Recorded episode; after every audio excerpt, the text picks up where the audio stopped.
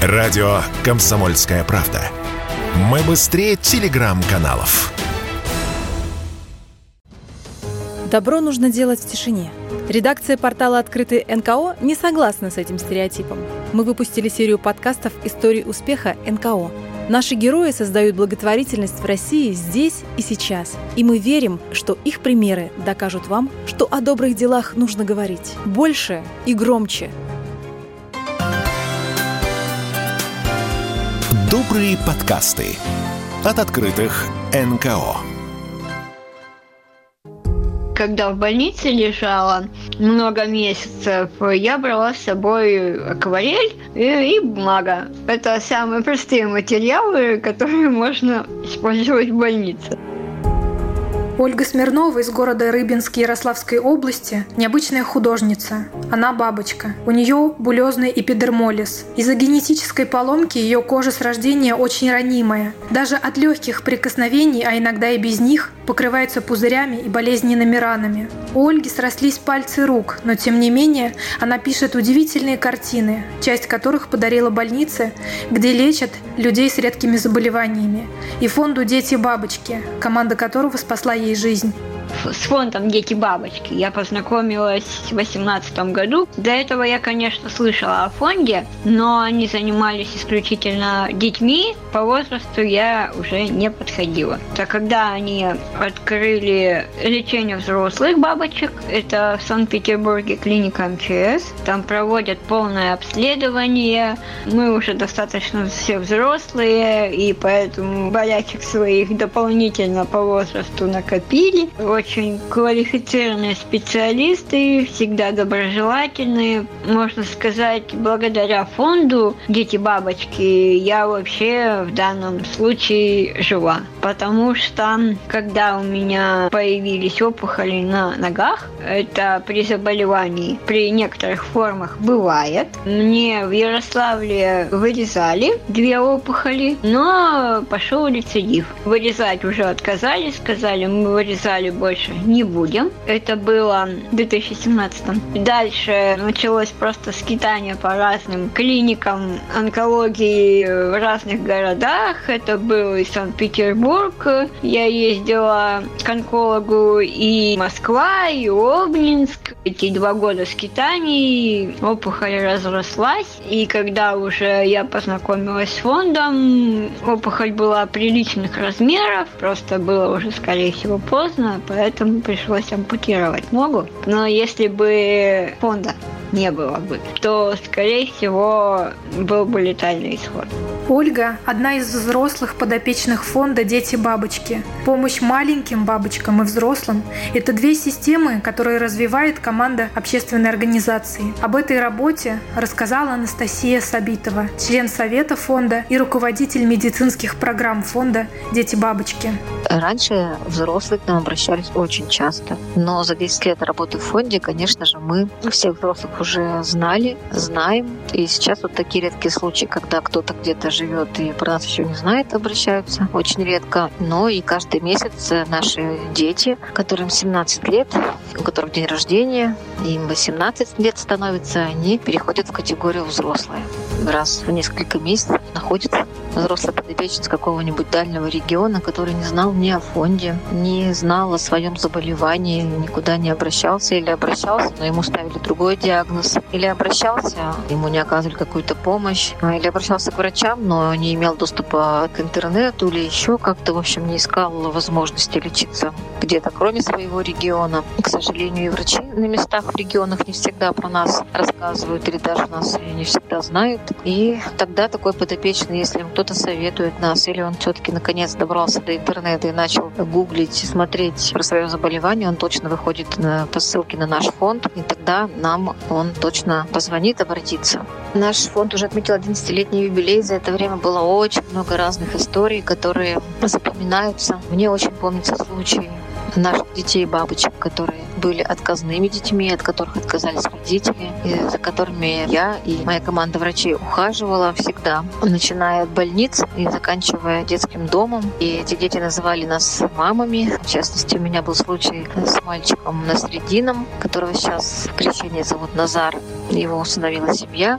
Он почти что до четырех лет был в детском доме, а потом его перевели в психоневрологический интернат. Эти первые два года, когда он сначала находился по больницам, а потом перешел в дом малютки, и я и мой доктор, ведущий врач фонда Маргарита Гехта, приходили перевязывать его, он всегда называл нас мама, и меня, и Маргариту. Сейчас мы когда встречаемся с ним, он тоже всегда, значит, поет песенки, обниматься к нам идет. Да, для меня это как будто мой ребенок. И фонд всегда таким детям старается отказным найти семью, и у нас это всегда успешно получалось. И каждая такая маленькая победа, когда детки уходили в семьи, а детки все эти были с очень тяжелыми формами, то всегда очень радуют истории, когда наши подопечные с тяжелой формой дистрофический булезный плевмолиз вырастают и могут создавать семьи, несмотря на то, что они больны таким тяжелым заболеванием, выходят замуж и женятся, и рожают здоровых детей. И для меня каждый раз, каждая такая история просто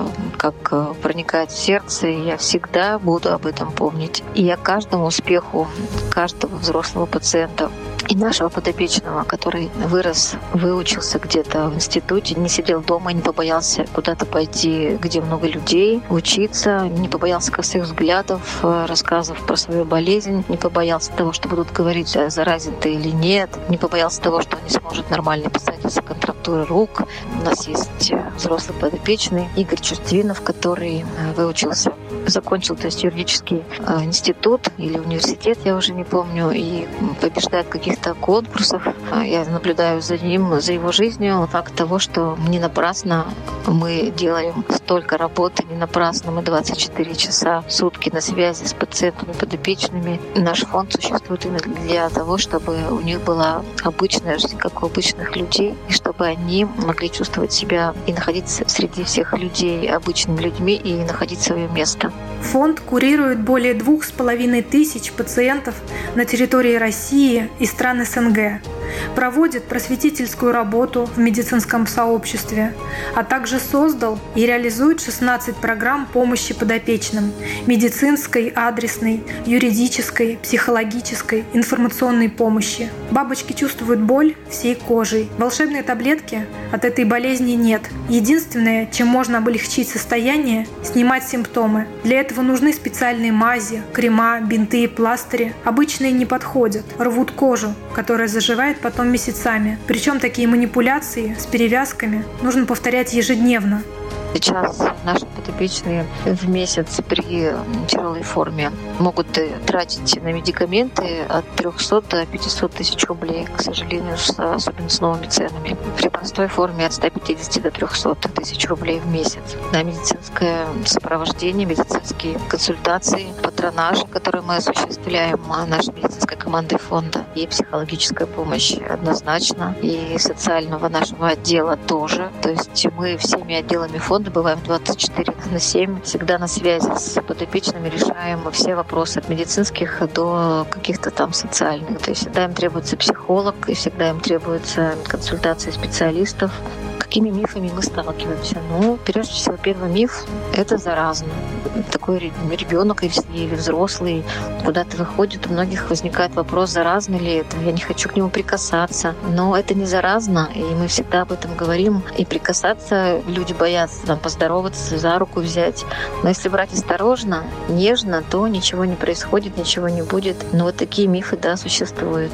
Мировая ассоциация, которая занимается булезным эпидермолизом, более 10 лет вкладывает деньги в фундаментальные исследования причин, последствий и генетики этого заболевания. В фонде «Дети-бабочки» верят, что настанет день, когда болезнь можно будет вылечить. Мы всегда участвуем в научных проектах, заключаем договора НИР, научно-исследовательский договор с медучреждениями, с которыми мы работаем, с федеральными центрами, с которыми мы работаем, и ведем совместную научную деятельность и совместные исследования. Это и в области онкологии э, булезного эпидермолиза, и в области генетики булезного эпидермолиза, и в области клеточных технологий, и еще много в каких других областях.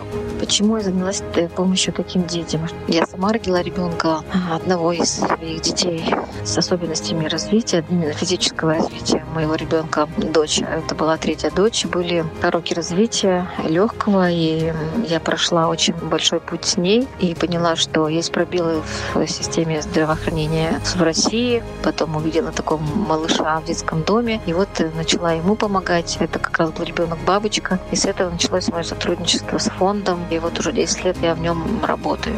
Что 嗯。Мне позволяет не выгорать, это моя любовь вот к этим детям, да, я их очень люблю. Повторюсь, радуюсь каждому успеху. Я очень люблю медицину, я очень рада, что поменяла свою сферу деятельности. Раньше я была журналистом, пиарщиком, рекламщиком, но потом ушла в фонд и стала изучать медицину и стала изучать особенности этого заболевания, ездить обучаться в разные европейские страны, да, где уже была более высокоразвитая ступень именно в области этого заболевания, да, обмениваться с коллегами опытом. И мне это, во-первых, я люблю этих пациентов, во-вторых, мне очень интересно заниматься медициной и очень интересно заниматься с моей командой какими-то научными исследованиями. Мне очень хочется увидеть, когда это заболевание излечится. Добрые подкасты от открытых НКО.